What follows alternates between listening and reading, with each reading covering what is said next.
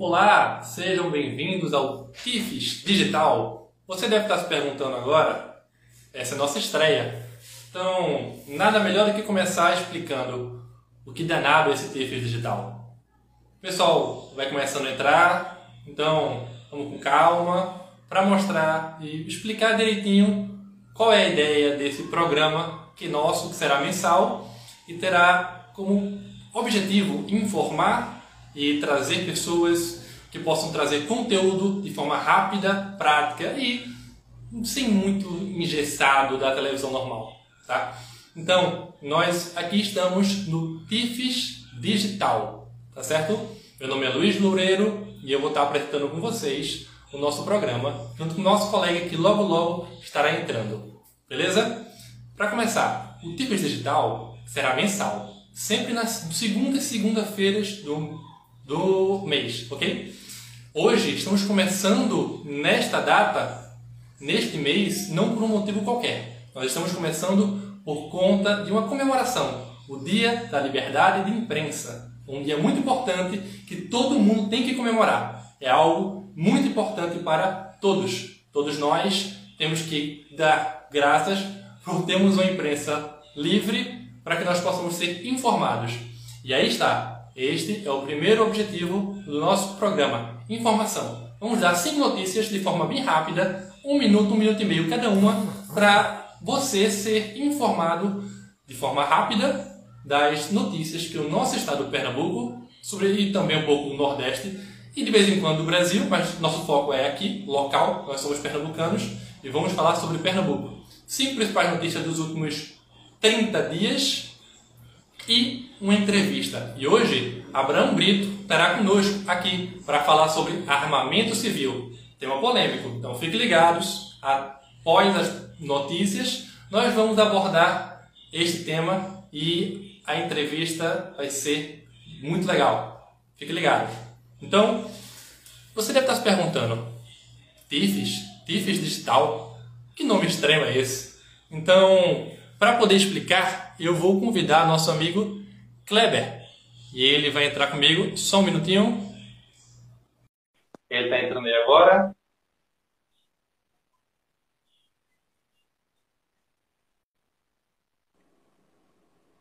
Pronto. Tudo certo, Kleber? Olá, tudo bem, pessoal? Como é que tá? Boa noite. É, nessa primeira edição do Tips Digital. É um prazer estar participando aqui da primeira edição que vai nos orgulhar muito, principalmente nesse dia simbólico que é o dia da liberdade de imprensa, né?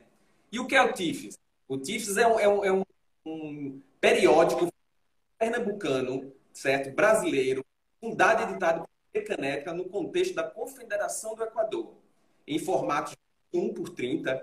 A sua periodicidade era semanal, às quintas-feiras. O seu primeiro número em 25 de dezembro de 1823 encerrando sua publicação em 12 de agosto de 1824. Esse jornal periódico foi utilizado como prova para a condenação de morte dele, do nosso querido Frei Caneca, pelos seus ideais liberais. Hoje, no dia da liberdade de imprensa, IFES digital, com muito orgulho. Assim como Frei Caneca, que defendia os ideais de liberdade, vamos comentar, vamos defender no TIFES digital a, a ideia de liberdade Assim como no século XIX, hoje no século XXI, vamos revolucionar o TIFES digital e em homenagem também a esse nosso grande guerreiro que foi o Frei Caneca. Boa, Kleber. Deu aí para todo mundo entender de onde veio essa palavra, não é do nada. É um resgate histórico ao Frei Caneca. Dá nome ao nosso clube, Clube Frei Caneca. Se você não conhece o Frei Caneca, pesquise. É uma figura ímpar no nosso estado e defensor, um dos maiores defensores da nossa causa Rio por Tá? E o TIFES foi um dos motivos disso. A defesa dessas ideias já foi um dos motivos da causa da morte do Frei Caneca. Então, Kleber, vamos lá. Para começar com a primeira notícia, que é uma notícia impactante, que é que hoje é muito falado, que é o desemprego, né? O desemprego em alta no estado de Pernambuco. Para você ter ideia, 21,3% da população em condições de trabalho estão desocupadas no estado de Pernambuco. Essa taxa deixa a região muito, muito é, é provida de toda, todo envolvimento e empata com o estado da Bahia, em primeiro lugar no ranking. Isso aí é, é uma situação que é quase 858 mil pernambucanos empregados, um aumento de 15,8% em relação ao último trimestre de 2020, quando haviam 740 mil pessoas desempregadas em Pernambuco. Isso é, isso é um estado preocupante. A economia precisa rodar aqui no nosso estado e o desemprego é uma situação que vai impactar muito a nossa, a liberdade, o emprego da dignidade. Isso vai trazer muita preocupação, está trazendo muita preocupação não só para o estado de Pernambuco, como para o Brasil, mas principalmente Pernambuco tem um crescimento muito elevado do É, Kleber. Pernambuco, mais uma vez, não é de hoje, tá, pessoal? Liderando os né, desemprego no nosso país. É uma, uma questão que afeta todo mundo, né? Todo mundo está afetado pelo desemprego. E eu, assim, eu, eu sou do comércio. E eu, eu sinto muito fortemente isso no movimento. E uma coisa gira a outra, né? Se não tem emprego, a pessoa não tem renda, não consome, e aí gera essa bola de neve. Infelizmente, Pernambuco não está sendo, tá sendo de longe, uh, não está sendo exemplo nesse sentido e nossos governantes não estão conseguindo atrair, na verdade, estão conseguindo afastar os empregos do nosso Estado. Então, além de tudo, essa questão de lockdown, que dá um impacto muito grande na economia, que a gente precisa ter uma consciência, uma consciência que a economia, a saúde é fundamental, mas a economia também mata muito. Então, é por isso que a gente precisa ver e prestar muita atenção no desenvolvimento das pequenas empresas para que esse lockdown, esses lockdowns um atrás do outro, que está impactando muito a nossa economia. Isso é uma coisa que tem que ser vista com muito cautela e também ser levado muito em consideração. É verdade, Kleber. Mas vamos lá, para a segunda notícia. Ação policial. A gente não pode deixar de falar disso esse mês, tá? Mês passado aconteceu, dia 29 de maio, para ser mais exato. Movimentos sociais, sindicais, aquele pessoal de sempre da oposição no centro do Recife realizando manifestações. E aí o que aconteceu? Repressão. Repressão muito forte com relação a essas manifestações. Então, mesmo que eu e o público desse, é, desta página que nós estamos falando hoje, nós não concordemos com várias pautas, algumas sim, outras não. Nós temos que lutar pelo direito de cada um poder se expressar da forma que achar cabível e que as leis Então, temos que falar o absurdo que aconteceu. Foram usadas balas de borracha e mais de uma pessoa perdeu a visão nessas manifestações. Inclusive, uma pessoa que nada tinha a ver com o que estava acontecendo. Uma pessoa que estava passando na hora, pegou um tiro de bala de borracha no olho e perdeu a visão. Por Verdade. Isso aí é muito, é muito preocupante. É, não tem dúvida que foi desproporcional, tem que ser punido, tem que ser levado muito isso aí. Mas a gente também tem que ver a questão também que é, toda ação tem uma reação, né? E que realmente a gente tem que, como hoje é a liberdade da imprensa, a gente sabe que a imprensa hoje ela é muito é, é, motivada por militância. Então a gente tem que ver também um lado que o, o, o, o policial ele sai para trabalhar buscando confronto. Isso aí é óbvio. É, a gente precisa ter cautela, precisa ver também ambos os lados. Então, isso aí é uma situação que hoje na mídia a gente escuta muito falando de passeata, uma passeata é, é, pacífica, mas a gente tem que levar em conta, tem que ser punido porque foi desproporcional, mas também foi uma, sem dúvida nenhuma, teve uma reação que a gente precisa também ser investigado. Com certeza. E, como você falou, aí a questão de ver quem estava por trás, quem foi que deu a ordem de usar tais materiais e treinamento. Outra coisa que mais uma vez bate isso. E, claro, impunidade. Não podemos deixar impune. Temos, claro, investigar, ver o que aconteceu, ambos os lados, de forma justa, mas não pode deixar impune e não pode deixar voltar a acontecer. Mas vamos lá. Próxima notícia, vamos correr aí. O segundo, disputa prioridade na vacinação. A Sociedade Brasileira de Endocrinologia e Metabologia, junto à Associação Brasileira para o Estado de Obesidade e Síndrome Metabólica, encaminharam carta assinada por seus representantes ao ministro da Saúde, Marcelo Queiroga, solicitando a inclusão de pessoas com obesidade segundo grau em comunidade prioritária no plano de vacinação nacional, de acordo com o INC 35. Ou seja, pessoal, precisa prestar muita atenção também na, nas disputas de prioridade na vacinação.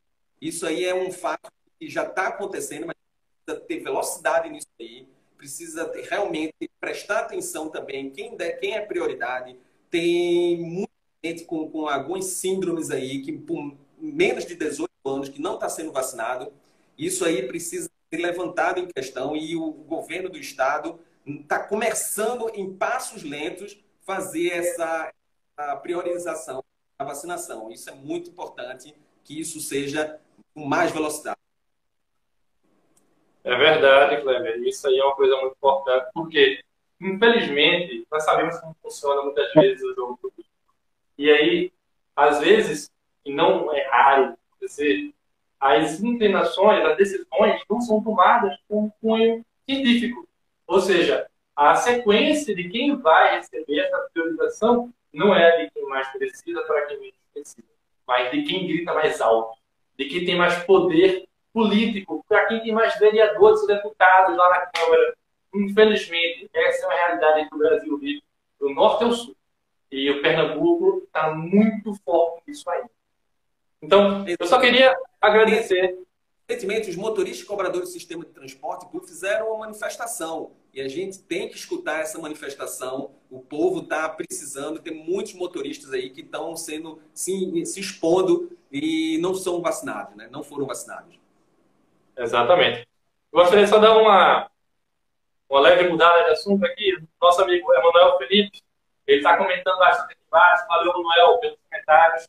Você comentou aqui que o Frecaneca é a única, uma das poucas instituições liberais que você é, respeita. Valeu aí pelo apoio, isso é muito importante. Também falou muito importante. Liberdade de expressão não pode ter lado. Tem que ser de todos os lados. Senão não é liberdade de expressão. Como diria João Burgo, né? Ali temos que defender a liberdade alheia, nossa e dos outros. É isso aí, pessoal ajudar aí, pode, vamos fazendo perguntas aí, vamos ajudar nesse nosso, nessa nossa primeira edição aí do TIPS. Podem fazer perguntas aí que a gente vai debatendo aqui. Isso é um jornal ao vivo e a gente está faz, fazendo ao vivo primeira edição. E vamos lá, vamos, esse aí é o, é o primeiro e é o pior de todos. O próximo já vai ser bem melhor. Então vamos embora, vamos nos ajudar a fazer um TIPS aí bem bem dinâmico, interativo, né? Nos ajude aí. E é isso aí. Vamos agora para a próxima pergunta. A próxima pergunta, não, desculpa, a próxima notícia. Compra exacerbada de pessoas, médicos, pela prefeitura. Que todo mundo ouviu um pouquinho disso aí. Vamos saber o que aconteceu? Basicamente, uma investigação do TSE de Pernambuco sobre compra de materiais hospitalares com dispensa de licitação tem indícios muito fortes de superfaturamento. Por quê? Porque existem materiais que foram comprados, escutem bem, materiais que foram comprados que duram, segundo projeções do ano passado, 700 anos de uso. Então imagina. Que absurdo. Bom, novamente, material que foi comprado, que a validade são poucos anos no máximo, como todo material, né? nada dura 700 anos. Então, tem materiais que foram comprados que, dura, que vai ter estoque para 700 anos. É isso mesmo. Esses estoques a mais, só quem Recife, é mais ou menos 17 milhões. Existem itens que estão, escutem bem, 175% mais caros nas notas fiscais do que o mercado oferece, do que qualquer pessoa pode ir no mercado e comprar. Então, vamos ligar os pontos. Estoque super alto, valor super alto. Ah, o indício de superfaturamento aí é bem razoável. Vamos observar E aí, se tiver qualquer coisa que for pelo TCE, for descobrindo, vamos abordando aqui nossa página, no nosso Instagram.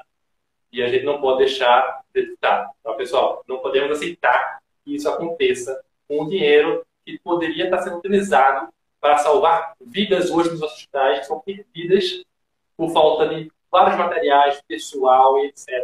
Que foi, teoricamente, aí, segundo a investigação, tem uma oportunidade grande de sido desviada ou, mesmo que não foi desviada, foi muito mal gerida e utilizada. Isso é, no mínimo, foi muito mal gerida e utilizada. Então, é isso aí. É isso aí. Corrupção mata mata. E hoje isso aí está sendo negligenciado, principalmente pelo Senado Federal, que está fazendo um, um, circo midiático. É, a gente precisa aprofundar isso aí, porque os recursos foram para os estados, para os municípios, e a gente fica discutindo é. E, e isso aí a gente precisa ver que muito recurso foi desviado em plena pandemia e não pode ser deixado é, é, para trás, não pode ser jogado para debaixo do tapete precisa ser investigado para que isso aqui não a gente mude o cenário do país da corrupção. A gente não pode baixar a guarda e a gente precisa reforçar aí e é uma forma de reforçar é participar e principalmente reverberar aí essas notícias para que mais gente fique escandalizada e que possa nos ajudar. Exatamente. Tem ter investigação a nível federal, estadual, municipal, todo mundo tem que ser investigado isso aí. Seja CPI Estado, seja na Câmara Estadual, seja na Câmara Municipal. Isso aí tem que ser extremamente visto e revisto para que a gente não perca o nosso dinheiro justamente no momento que a gente mais precisa. Vamos torcer por isso.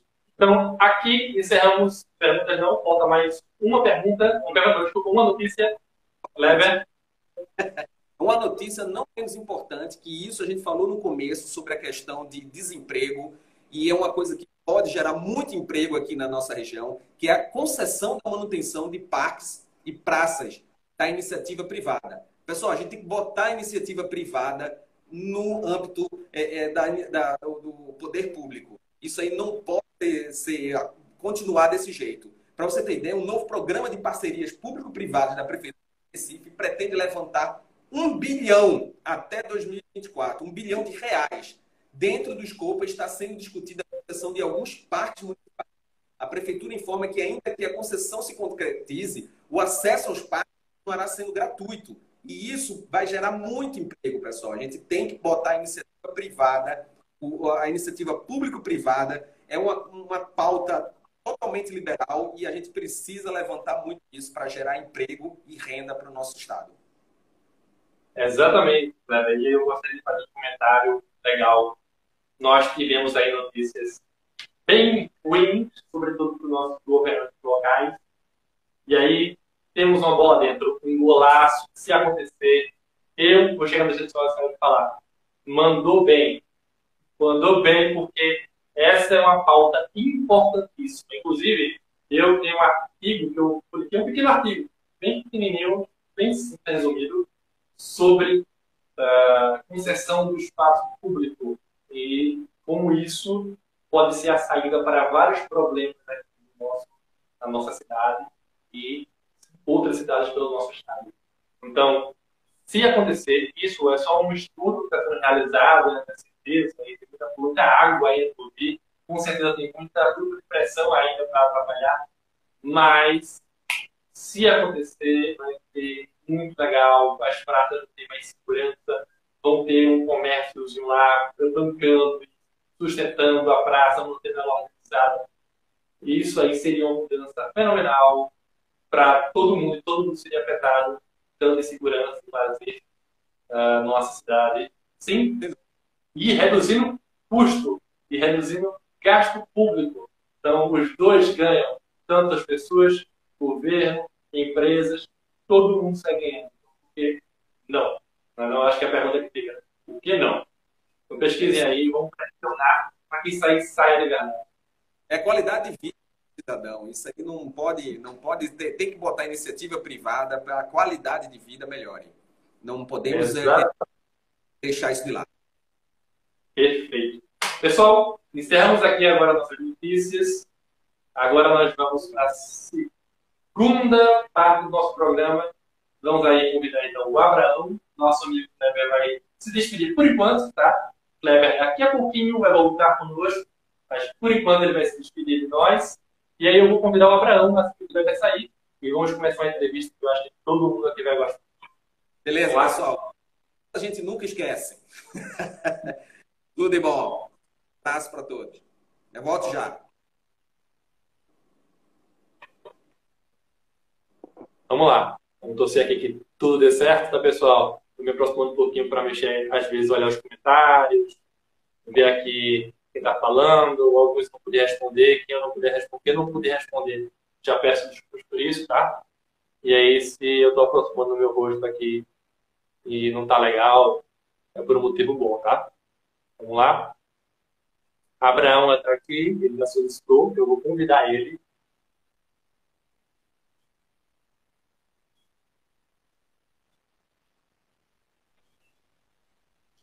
Opa, Abraão, tudo bom?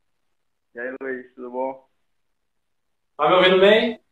Tô te ouvindo. Você tá me ouvindo também? Tô. Fala só um pouquinho mais alto e aí vai ficar show. Beleza? Ok. Ok. Pronto. Abraão, é... você está de parabéns. Primeira coisa, você está de parabéns por dois motivos. Primeiro, você está aqui porque a sua publicação sobre armamento civil foi a que teve mais interações na nossa página nos últimos 30 dias. Que teve mais contato, curtida, comentário. Foi show, bombou. Então nós estamos convidando, nós convidamos você. E aí agradecemos pela segunda coisa. Você aceitou o nosso convite de estar aqui hoje ao vivo falando sobre esse assunto que é polêmico e que tem dois lados que estão há muito tempo se batendo sobre isso. Então, Abraão, se apresenta aí para a gente começar com as perguntas. Primeiro, eu quero agradecer ao clube por me dar a oportunidade de estar escrevendo.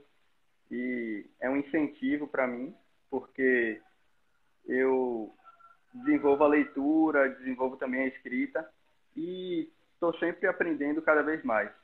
E fico feliz por meu texto ter sido que teve mais interações. Fico feliz também pelo convite, por estar participando aqui. Boa. Não vou deixar de citar o comentário aqui abaixo. A, o Gabriel Rocha comentou: Conheci o Clube Frecaneca através de Tiff e Abraão. Olha aí, Abraão fazendo conhecer cada vez mais conhecido o nosso clube, e aí fazendo um papel muito legal e aí trazendo já resultados para todo mundo. Beleza? Abraão é, antes que eu esqueça, estudante de Direito, tá? Você é de onde? Qual é a faculdade? É, eu sou baiano, Estudo na UNEB, Universidade do Estado da Bahia. Boa, Da Bahia. Então, vamos começar com a primeira pergunta. E olhe. Pronto. Eu não vou pegar leve, tá, Abraão? Você umas perguntas assim, cabulosas, beleza? Tá preparado? Vamos lá. Vamos lá. Primeiro, eu gostaria de entender. Eu acho que todo mundo, eu não, né? Mas para o pessoal que está assistindo, entender a sua lei de raciocínio, que é o primeiro e mais importante ponto.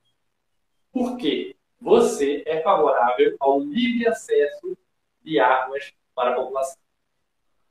Bom, quem me conhece, né, os meus amigos mais próximos, sabem que eu defendo a corrente justnaturalista, é, o pensamento justnaturalista, é, que reconhece que os direitos eles vêm da natureza, eles são inerentes ao ser humano.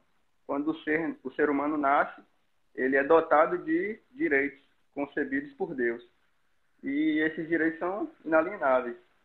E é, entre esses direitos a gente tem o direito à vida, óbvio. É, o ser humano ele tem intelecto, ele tem personalidade e isso faz desenvolver é, a sua, as suas escolhas, né, a sua liberdade de escolha. E isso é a liberdade. É, o indivíduo ele pode fazer o que ele quiser porque o que ele acha melhor para ele. É, e com isso é, desenvolve o direito à assimilação, a assimilar a propriedade, né? adquirir propriedade privada.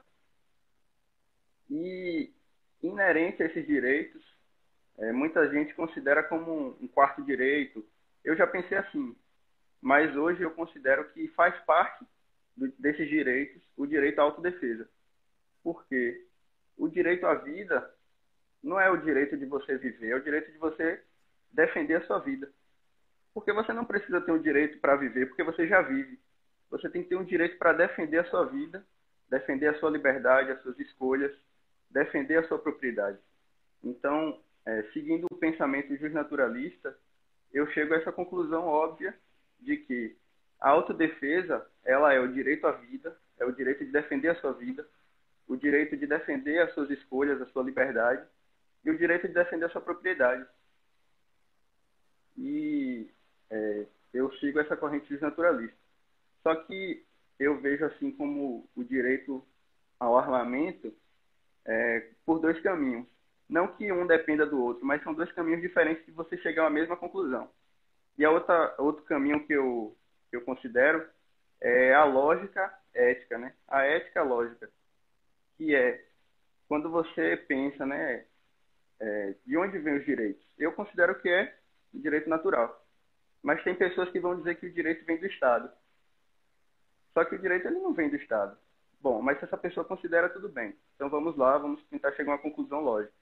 É até seguindo o pensamento de Hupp, né, da ética argumentativa. Bom, se essa pessoa considera que o direito vem do Estado, então o que o Estado disser, ela tem que aceitar, por mais que ela não concorde. Mas a princípio ela diz que o direito vem do Estado. Então se o Estado disser que é, uma mulher não pode votar, como já aconteceu na história, essa pessoa ela pode ser contrário, mas ela não pode é, ir contra a vontade do Estado, desobedecer, porque ela acredita que o Estado tem o poder de decidir o que é direito e o que não é. Então, a gente vê que o positivismo, nesse sentido, ele não tem fundamento. Ah, só um né? pouquinho mais é alto. Trabalha um pouquinho agora. Só um pouquinho mais alto. Mais alto? Okay. Só um pouquinho. Certo. É, o, jus, o nesse sentido, ele é contraditório. Ele se contradiz. E tem muita gente né, que vai dizer, ah, não, mas eu quero um Estado democrático. Só que pode acontecer a mesma coisa. E se a maioria das pessoas acreditarem que é, escravidão ela é benéfica? E você é contrário, só que você é a minoria. Você vai aceitar isso? Não. Ou seja, os direitos eles são inegociáveis, eles são direitos naturais. Você não pode defender que uma pessoa, por livre e espontânea vontade, vai definir o que é direito. Se uma pessoa define o que é direito, eu também tenho esse poder de definir o que é direito. E aí a gente vai entrar em uma contradição, porque eu posso dizer que ela não tem direito de definir o que é direito. E aí a gente entra numa contradição e tal, e tem esse problema. É, também tem a questão sobre a violência, né? Muita gente fala que o armamento ele é violento e por isso deve ser proibido. Só que se algo, se a gente vai proibir algo por ser perigoso, por ser violento, então a gente tem que proibir todas as coisas que promovem a violência. Porque, por exemplo, uma pessoa é, andar de carro, ela pode atropelar uma pessoa. Pode ser algo violento. Então vamos proibir as pessoas de andarem de carro. O fogo é algo que pode ser usado para o mal e pode ser usado para muitas coisas benéficas, né? É, o avanço da, da história humana é, dependeu do fogo. Mas o fogo pode ser usado para matar uma pessoa, para causar violência. Tá ok? Bacana. Pessoal aí, aproveitar. Você deu uma pequena travada aqui. Não vi? Eu, não sei se foi você, mas você deu uma pequena travadinha aqui. Mas beleza. Conseguiu encerrar ah. o raciocínio aí na primeira pergunta? É, só concluir aqui. Concluir. É, como, como né, travou, eu pensei que tivesse parado, aí eu fiquei meio sem saber, mas vá. Aí. Manda ah, bala. É, eu estava falando, né, que se for proibir algo que é proibir algo por ser por causar violência, você tem que proibir todas as coisas que causam violência. Por exemplo, o fogo. O fogo é super importante para a humanidade. E aí a gente tem que começar a proibir as coisas que são menos violentas, tipo uma faca. Só que aí as pessoas não vão poder usar faca, elas vão, vão usar bastões. Aí a gente vai ter que proibir os bastões. E aí a gente vai ter que proibir todas as ações humanas. É, entendi.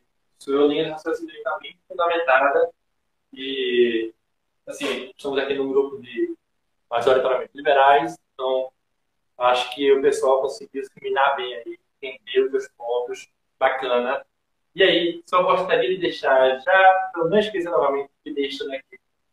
Pessoal que estiver assistindo, que tiver qualquer dúvida, pode deixar nos comentários, porque ao final da entrevista, nosso amigo Abraão vai responder para vocês.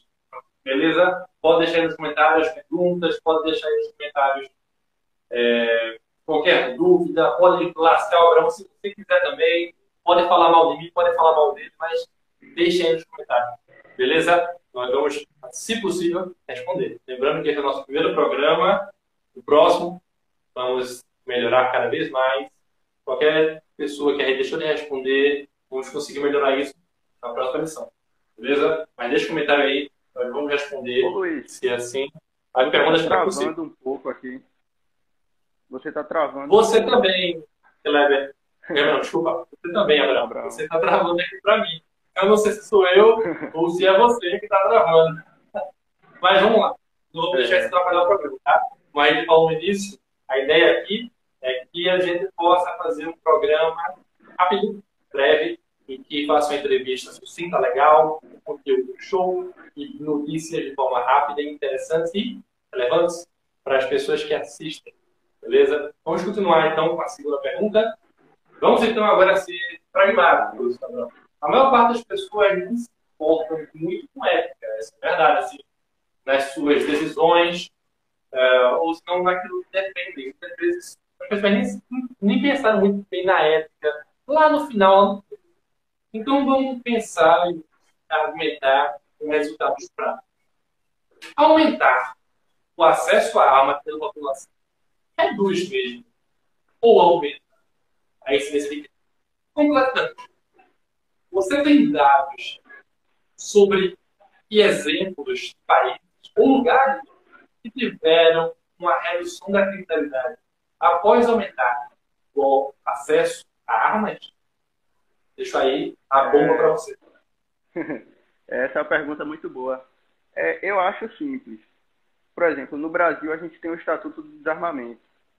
É, e eu acredito que aqui a segurança é péssima. Porque o Estatuto ele não proíbe as pessoas de terem armas. Eles proíbem as pessoas de bem, as pessoas que não querem desobedecer à lei de ter armas. Os criminosos, eles são, são criminosos. Eles vão, eles vão continuar desobedecendo às leis e vão se armar cada vez mais. Isso é óbvio. É, mas aqui também a gente pode ver, né, alguns dados, eu estou tirando aqui do site Mises Brasil, Instituto Mises Brasil, é um site muito bom. E o maior exemplo que a gente tem são os Estados Unidos. Aqui, é, os Estados Unidos são o país número um em termos de posse de armas per capita, mas estão na mundial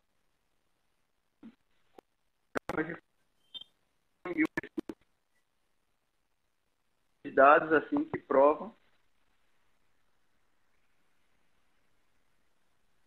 Travou, você conseguiu.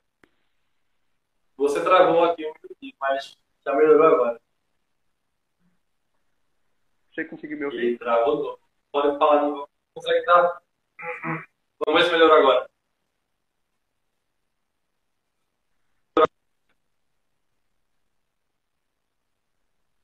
É, eu travei aqui. Pronto. Eu acho que agora está melhor. Fala aí. Está melhor. Você ouviu o que eu falei? É... Aqui, ó. Ouvimos. Unidos... Eu acho que você perdeu muito pouco. Então eu acho que não vai ser ah, problema, okay. tá? É, pois é, os Estados Unidos é o país com maior é, posse de armas per capita, ou seja, é o país que mais tem armas por pessoa e ocupa a 28ª posição mundial em termos de homicídios cometidos por arma de fogo para cada 100 mil pessoas. Ou seja, isso mostra que armamento na mão da população não causa é, aumento no número de homicídios, diferentemente do Brasil. Que o Brasil tem um estatuto de desarmamento, é uma política desarmamentista rigorosíssima. É, hoje você não, para você ter a posse de armas, a posse de arma dentro de sua casa, você tem que cumprir uma série de requisitos. É, para você portar arma, segundo o Estatuto do, do, Desarmamento, é proibido. Apenas servidores públicos né, podem portar armas. E aí tem as exceções, se você é, conseguir comprovar a Polícia Federal e tal, e é muito difícil de você conseguir isso. É praticamente impossível. Beleza. Gostaria de deixar aqui. Teve alguns comentários de é isso aí, muito bom. Pessoal aqui gostando aí das suas, da sua aqui, suas respostas. Meu Abraão, já teve aqui uma Eco 1968, também falando sobre os Estados Unidos. Então é isso aí, pessoal. Pode deixar aí vocês podem falar isso. Pode discordar também, tá? Estamos abertos, é legal, é muito debate aqui embaixo.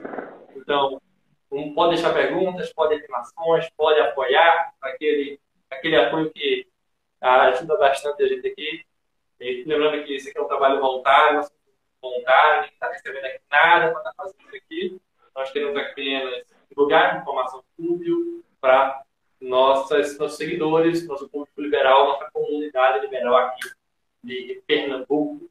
Beleza? Ô, Vamos agora então. É... Posso para a tua pergunta?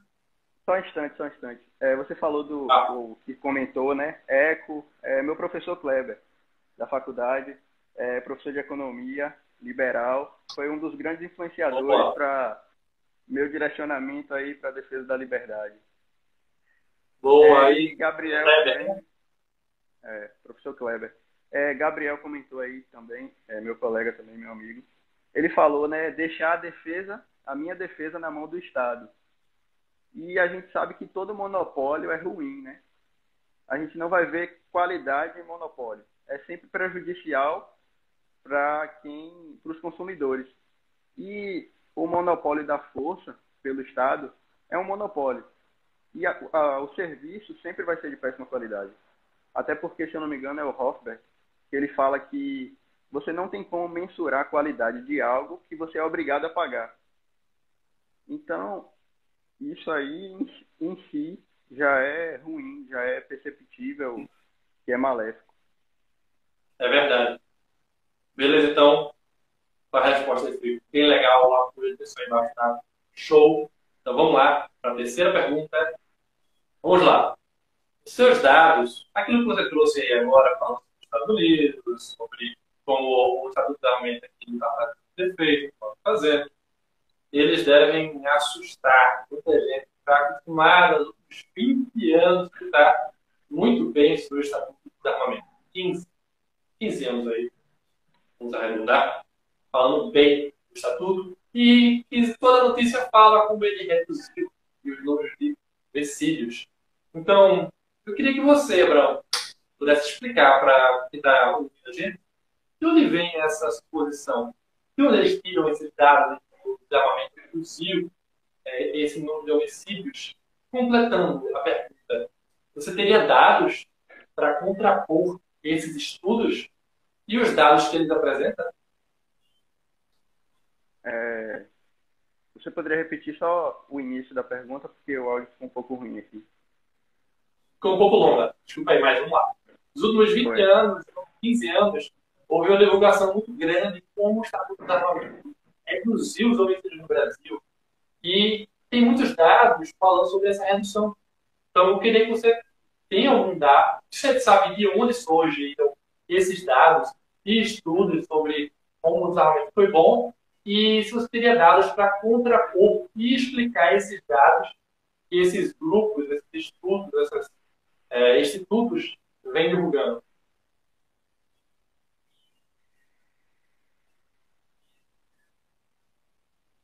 Eu estou pegando aqui, só um instante. É, eu queria falar um pouquinho né, sobre o que você falou, né? Por que, que o Estatuto do Desarmamento ele é tão, tão aceito, né?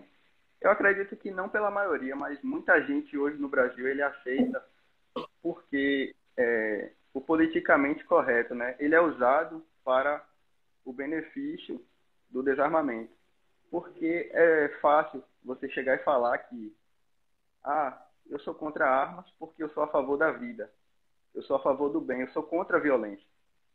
E esse discurso ele é amplamente aceito por todas as pessoas. Só se uma pessoa for tiver problema ou for uma pessoa ruim, que ela vai ser contra a vida, contra a não agressão. Então esse discurso ele usa, né, esse, esse mecanismo de manipulação. E, na realidade, a gente vê que é o contrário, porque a, o armamento ele é um, um mecanismo de equilibrar as forças. Porque se você tiver uma pessoa que é forte e uma pessoa que é fraca, essa pessoa forte vai ter domínio sobre essa pessoa fraca. E o armamento, ele equilibra. Ele equilibra as duas pessoas. Porque se uma pessoa que é forte encontra uma pessoa fraca, ela pode fazer o que ela quiser. Ela pode dominar essa pessoa, ela pode roubar essa pessoa, ela pode matar essa pessoa. Só que se ela souber que essa pessoa está armada, ela vai ver que as forças estão equilibradas. E ela não vai querer é, violar os direitos dessa pessoa, porque ela pode morrer. É, eu estou pegando os dados aqui.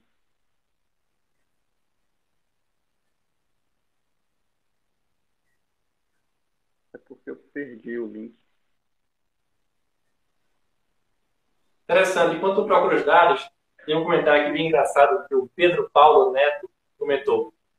Entre aspas, o desarmamento salvou 100 mil vidas. Ponte. Confia, pô. Boa, Pedro. Essa piada aí foi bem legal. Eu tava aqui tentando me segurar pra não rir dela. Tinha que deixar aqui gravada essa piada para todo mundo ouvir. Muito boa mesmo. É, o pessoal pode perguntas também, comentários. Pronto. Até o momento. O pessoal pode fazer perguntas, comentários. Ainda não teve nenhuma pergunta. Tem comentário. Gente aplaudindo, muita gente aplaudindo aí. Tem gente falando sobre essas piadinhas, repetindo o que tu falou, reverberando aquilo que tu estás trazendo aí pra gente. A pergunta do momento, eu acho que ou o pessoal não está assim, né, confortável para fazer, ou está sendo tão claro que ninguém tem pergunta, dúvidas Uma das duas coisas está é, acontecendo aqui. Pode ser. Mas, pode sem bronca, todo mundo aí ali, se quiser fazer uma pergunta, pode até falar mal, mas pode deixar um comentário, a gente vai, se possível, abordar, entender o corpo da pessoa e entender, ou explicar, ou tentar explicar do nosso ponto de vista, o ponto de vista do Abraão, né?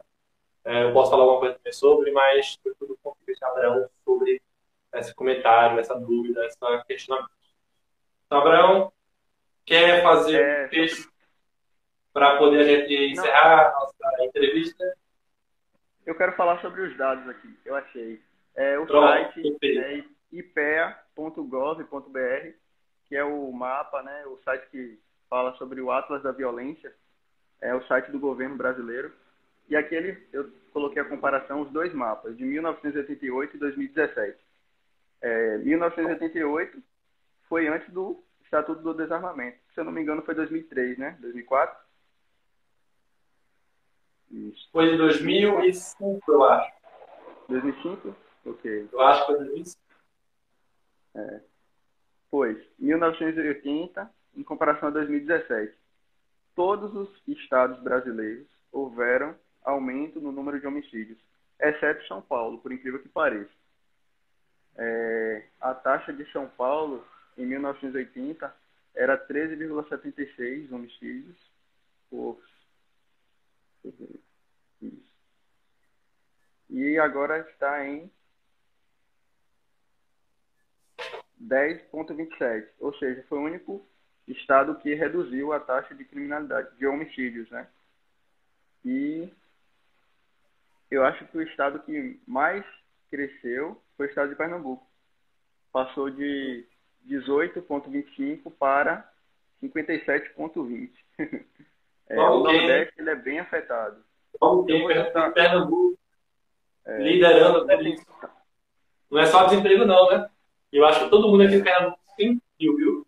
sentiu na pele essa insegurança últimas duas décadas aí, forte.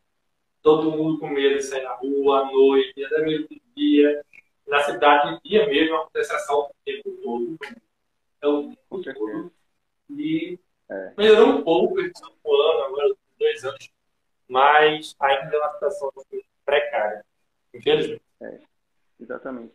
Ô Luiz, eu queria. Lembrar finalizar, é, para finalizar, finalizar agora, vai lá. É, só falar só a última, a última coisa.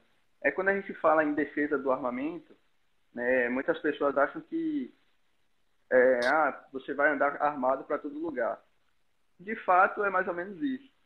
Só que algo que impede a liberdade, né, é um conflito entre direitos, é a propriedade privada. E, na verdade, o direito, os direitos, eles são diretamente ligados à propriedade privada. Se você tem a sua propriedade privada, você que determina as leis.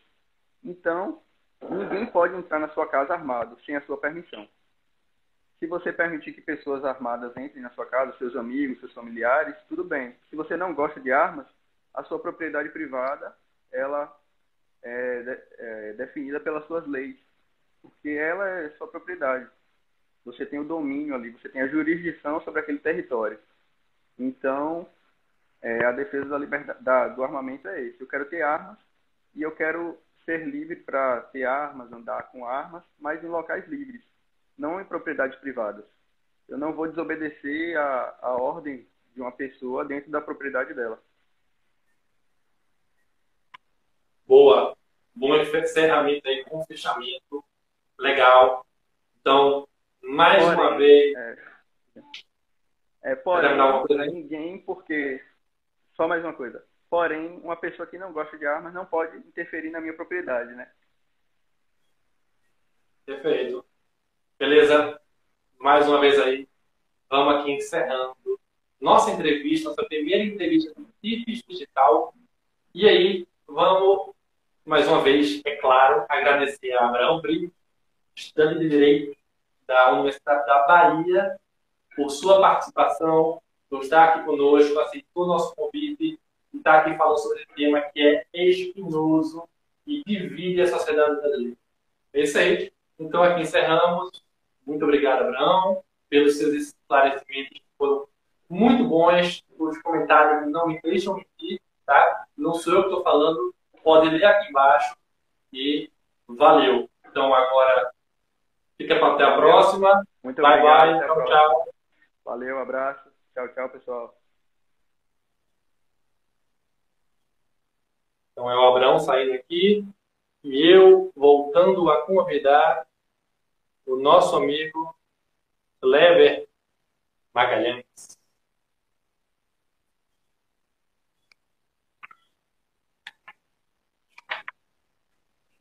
Nosso amigo Kleber já entrou aí. Então, antes de encerrar, tá acabando, tá, pessoal? O pessoal tá saindo aí, tô vendo tudo cair. Mas antes de encerrar, eu queria só explicar o que nós somos, tá? Tem gente que não sabe quem é o Clube Entre Caneca. Então, para explicar de forma bem rápida, o pessoal que está ficando, que se interessou, gostou do conteúdo, pessoal, o Clube Pecaneca é uma instituição, um grupo de pessoas que defende uma sociedade livre, aberta e justa. Nós somos um grupo que tem por objetivo desenvolver, apoiar e cooperar com projetos e organizações para promover a liberdade. Nós queremos defender a liberdade alheia, como diria Joaquim Nabuco. Então, seguindo os passos, passos do nosso Frei Caneca, figura ímpar do nosso Estado, vamos lutar pelo nosso ideal libertário e tentar trazer, fazer nossa parte para uma sociedade mais livre. Passo então agora para Kleber. É isso aí. Pessoal, agora, mas aí vai ficar gravado, né? É, encerramos o programa, agradecendo mais uma vez a participação, a interação de todos. Quero informar que no mesmo horário, sempre na segunda segunda-feira do mês, retornaremos com mais notícias e entrevistas. Esse programa será gravado e disponibilizado para quem pegou o programa pela metade e queira ver completo. E que para quem poderá escutar também no formato podcast, que em breve neste formato. Até logo e foi um grande prazer inaugurar o digital no Dia da Liberdade. Então é isso, pessoal. Muito bom fazer parte desse momento histórico. Tchau, pessoal. Muito obrigado pela sua participação, pelos comentários. O Kleber falou. Segunda, segunda-feira do mês. Não tem como esquecer. Segunda, segunda-feira do mês, mesmo horário, sete e meia. Vai estar com o podcast. Vai ser, vai ser colocado aqui no nosso Instagram. Quem está aqui agora conosco, aguentou até o final para poder raça tudo. Muito bom. Beleza? Obrigado. Tchau, pessoal. Uma boa noite a todos. Boa tarde para quem está assistindo à tarde. Bom dia para quem está assistindo de dia. Tchau, tchau. Até mais.